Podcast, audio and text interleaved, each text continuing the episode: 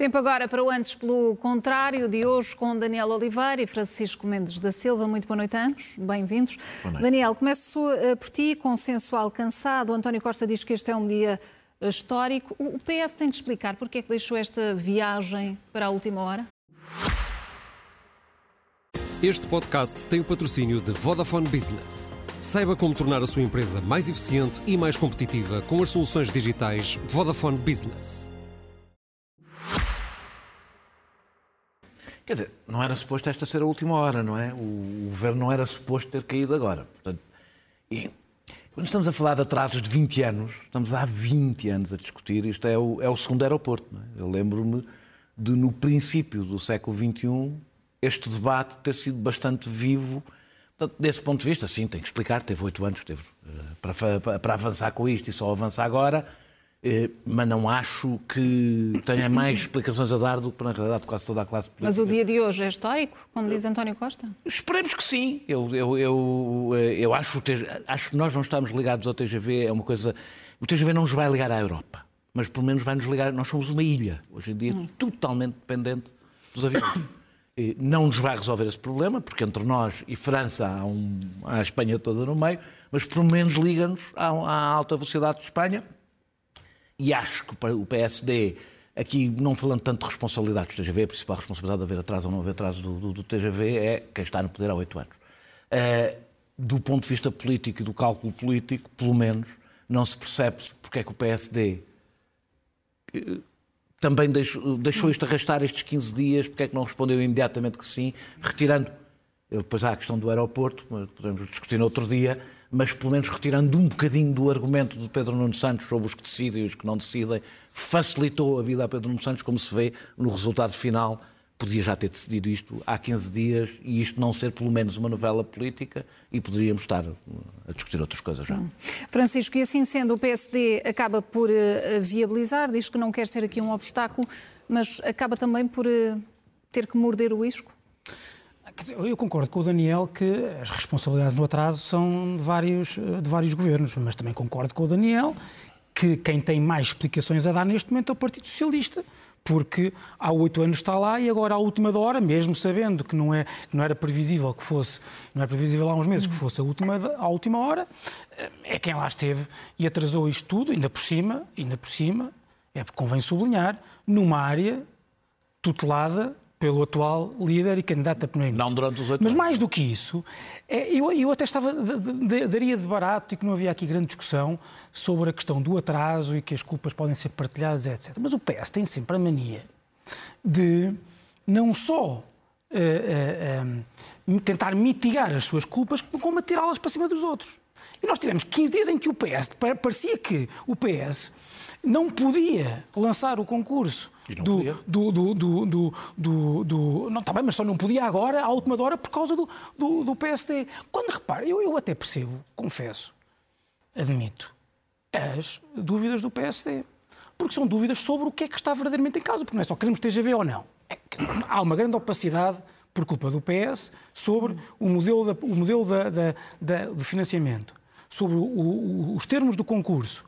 E, portanto, aquilo que o PSD fez, porque achou, a meu ver, que era pior dar o sinal de uh, indecisão perante uma plataforma política do PS que tem como principal base o fazer, fazer, fazer, Até não arrastar com os pés, etc. Até etc. por causa do aeroporto, da posição que tomou em relação ao certo. aeroporto, que deixou mais Tendo fraco. em conta que fez assim, não deixou ainda assim de fazer, de dar uma carta em branco, dar um cheque em branco.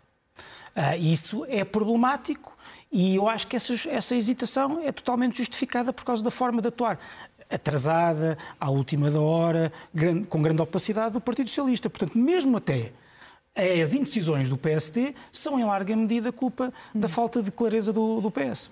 Daniel, e Pedro Nuno Santos foi hoje o alvo de todas as críticas eh, no Parlamento. Quando estamos a dois meses das eleições e depois do Congresso do PS, ficaste convencido com as ideias que Pedro Nuno Santos deixou? No Congresso?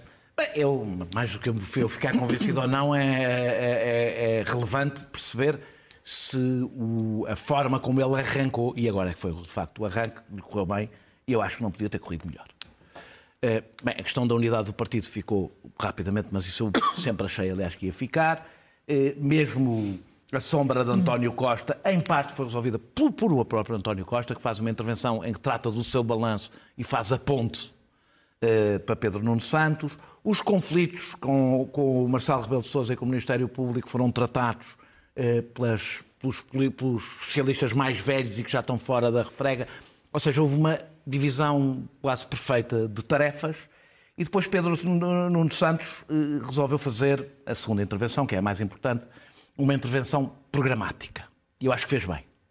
É, programática com medidas de bandeira, como os dentistas, o salário mínimo nacional, as rendas de casa, é, ou, nesta não é bem de bandeira, o financiamento da Segurança Social, onde o Partido Socialista é de uma das áreas onde o Partido Socialista tem grande autoridade uhum. para falar, porque são do Partido Socialista as reformas que garantiram a sustentabilidade da Segurança Social, mas o assunto que eu acho mais relevante é um assunto que é muito importante do ponto de vista da clivagem, de uma clivagem ideológica e, no entanto, parece o mais consensual, o que, aliás, é o ideal, um assunto para ser consensual e ser, e, e ser de grande clivagem ideológica, que tem a ver com o papel do Estado na industrialização e na reindustrialização do país, um assunto que é especialmente importante no momento em que estamos a assistir à desglobalização de parte da economia, e este é um debate europeu.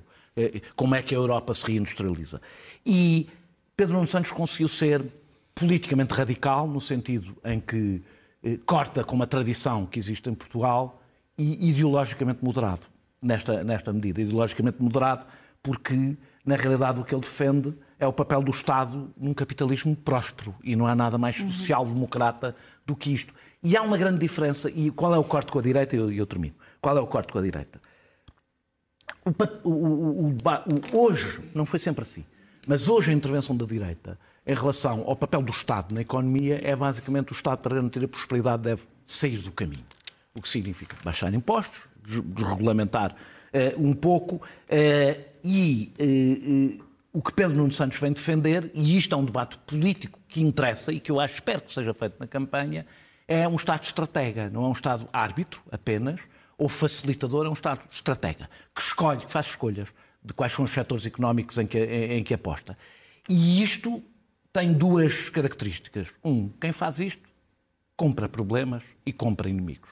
Olha, começando logo pelo Ministério Público, como se viu no debate sobre o data center. É, é, é uma escolha arriscada, mas tem uma grande vantagem. Permitiria que nós fizéssemos um debate político sobre a economia nacional um bocadinho fora dos chavões. É, então, não há ninguém que não seja contra apoiar as empresas. Agora, isso não chega ao mesmo dizer apoiar os cidadãos em geral. É, o, Estado ter uma estratégia, estratégia económica para o país é, para mim, e desse ponto de vista, uhum. se quiser, convenceu-me, eh, eh, a chave fundamental e, aliás, aquilo que pode criar alguma consenso político dentro, pelo menos, dos setores mais moderados sobre a ideia do Estado como, eh, como instrumento de um capitalismo próspero. Francisco, consegues fazer a mesma, a mesma avaliação? Foi um, um bom arranque para este novo ciclo do PS? Bem, antes de mais sobre a questão ideológica, eu acho importante dizer o seguinte. Uh, eu não acho que isso seja aquilo que o Daniel identificou, que eu acho que, apesar de tudo, apesar do que eu vou dizer, é uma estratégia retórica e não só, e política inteligente do, do Pedro Nuno Santos, porque eu acho que é uma matéria que cala muito bem no coração das pessoas, hoje em dia, e não é, mas não é, não é assim tão divisiva. É divisiva relativamente à direita portuguesa, talvez. é isso que eu disse. Mas, mas assim como nos anos no final dos anos 90, anos, eh, no final dos anos 80, anos 90, início do século. A própria esquerda, nós tivemos uma onda liberal ou liberalizante das ideologias e a própria esquerda, com Tony Blair, Bill Clinton, se aproxima muito da direita, ou, ou, ou, melhor, todo o sistema se aproximou muito da ordem liberal. Nós temos hoje em dia, em todo o mundo, a própria direita a aproximar-se muito mais da, da, da, do intervencionismo, do dirigismo estatal. Temos os dois Mas não casos, a portuguesa. Os dois casos paradigmáticos, muito do que sobre a, a conversa sobre a reindustrialização de Santos, uh, é exatamente, em muitos aspectos, a conversa de Trump, a conversa com que Trump, eh, o protecionismo e o dirigismo conquistou o Rust Belt, ou com que Boris Johnson conquistou o Red Wall e destruiu o Labour naquelas eleições. Uh, e eu não estou a dizer, eu não estou a dizer, o Daniel está-se a rir com um riso irónico, mas eu não estou, eu não estou sequer a dizer, eu não estou sequer a dizer que sou necessariamente contra isso, para, para efeitos da conversa. Estou a dizer que há, uma, há, há de facto uma, uma mudança da, da, da, do pensamento, um, uma espécie de regresso aos anos 70, aos anos em, 60, em que a 70. pandemia, por exemplo, teve um efeito uh, fundamental sim, para perceber a fragilidade de tudo a isto. Própria, a, própria, a própria crise das dívidas soberanas, sim. tudo isso. E, portanto, não é, uma, não é uma, uma, uma, uma divisão tão grande, o que me leva a crer, aliás, que se calhar o PSD, não tanto a Iniciativa Liberal, ou o CDS, ou os outros partidos é mais franja, eh, que poderão ter perdido aí uma oportunidade e podem, pode, ter, pode ter sido tirado do chão, não com um dirigismo tão grande uh, com, com que Pedro Nuno Santos abordou esta questão, mas a conversa sobre a reindustrialização, a, a, a conversa sobre Portugal voltar a ser, em muitos aspectos, um país Uh, soberano economicamente, não quer dizer que seja o Estado. O país, o país ser, uh, é mais não, livre é um porque é mais soberano, é um porque tem mais indústria. É essa conversa, que pode ser por outros, por outros, por outros esquemas mentais, outros esquemas ideológicos, é uma conversa que, que poderia muito bem ter sido uh, do PSD. Mas só agora uma coisa, só para terminar. Eu acho que o, grande raciocínio, o raciocínio do, do Daniel, o grande problema é ser incompleto. Porque nós podemos falar sobre, quando fazemos análise política, podemos falar da tática, podemos falar da ética. Eh, e nestes dois aspectos há duas coisas que há uma coisa que é preciso dizer. Quer do ponto de vista tático, será que Pedro Nuno Santos, que diz que há muita coisa mal e portanto temos que resolver e só o PS é que pode resolver, será que Pedro Nuno Santos é a pessoa, Não ganhou pontos é a pessoa tática? mais indicada, tendo em conta que foi ministro de um governo que está lá há oito anos e que, que, deixou o país como está, eh, eh, que foi, foi um ministro que tutelou os, os matérias como a habitação, como os transportes que estão como estão, é sequer é a pessoa mais indicada? Eu acho que não. E até do ponto de vista ético. Quer dizer, faz algum sentido que, que, que o Pedro Nuno Santos, no seu discurso, por exemplo, sobre a habitação, diga que o grande problema da habitação é a Lei Cristas, que foi aprovada há 12 anos. Foi um problema, temos um governo do PS, temos governos, três foi governos do PS problema. depois, com Pedro Nuno Santos sentado àquela mesa, não revogaram a lei. E o problema. E o, tá bem, mas, o, mas, mas, mas podes dizer isso. Agora, o Pedro Nuno Santos não há um problema tático e ético em dizer isto. Parece-me verdadeiramente, parece verdadeiramente absurdo. Aliás, o grande discurso, a meu ver, mesmo aliás um discurso próximo de Pedro Nuno Santos, o grande discurso do Congresso é o discurso de Francisco Assis.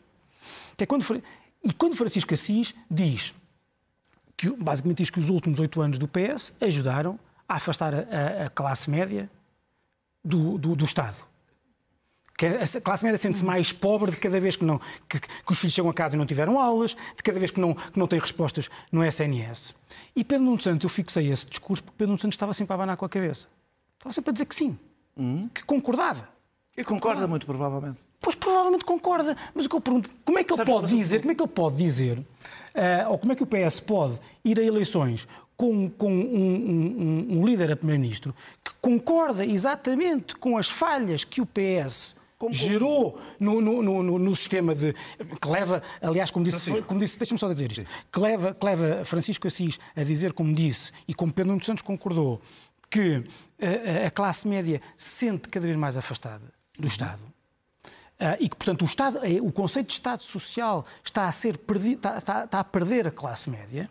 Uh, e como é que o PS consegue levar uma pessoa para, para, para líder, consegue apresentar aos portugueses um líder e candidato a primeiro-ministro que esteve lá, que não se propriamente não se revoltou propriamente. É Daniel, Pedro Nuno Santos fala em renovação, mas a estratégia continua a ser a mesma, como qualquer, diz o Francisco? Qualquer candidato do Partido Socialista, a não ser que fosse um candidato de revolta contra o governo anterior, qualquer candidato de continuidade, não é do Partido Socialista, de qualquer governo, sofreria este problema. Este é um problema que se põe que se poria a Cavaco Silva ao fim de um mandato e dizer tudo o que não aconteceu e que podia ter acontecido. Portanto, eu não acho que este seja um problema específico. É verdade, é verdade, mas é, é um problema com o qual o Partido Socialista não é, não é específico de Pedro Nuno Santos. Não sei se fosse alguém que não teve no poder nos últimos eh, oito uh, anos, o que seria, obviamente, alguém que não tem grande peso dentro do Partido Socialista, tendo em conta que o Partido Socialista teve lá oito anos. Ah, não convém é dizer que a culpa é Pedro, é de Cristo. Não, o Pedro, está bem, eu, eu, sobre a habitação podemos falar, eu, eu, teríamos que fazer um programa, já fizemos, aliás, várias vezes. Teremos mais oportunidades. Sobre, sobre o que eu acho, aliás, sobre uma realidade que é, de facto, não é portuguesa e que obriga a um novo, obriga a refazer todo um debate sobre a habitação, porque os problemas da habitação hum. são, de facto, absolutamente novos. É, é nova o, o, nível de financiarização da, da, da, da, nossa economia, é novo o impacto do turismo. Há vários. Eu acho que o Partido Socialista demorou imenso tempo a acordar, mas na realidade não foi o Partido Socialista.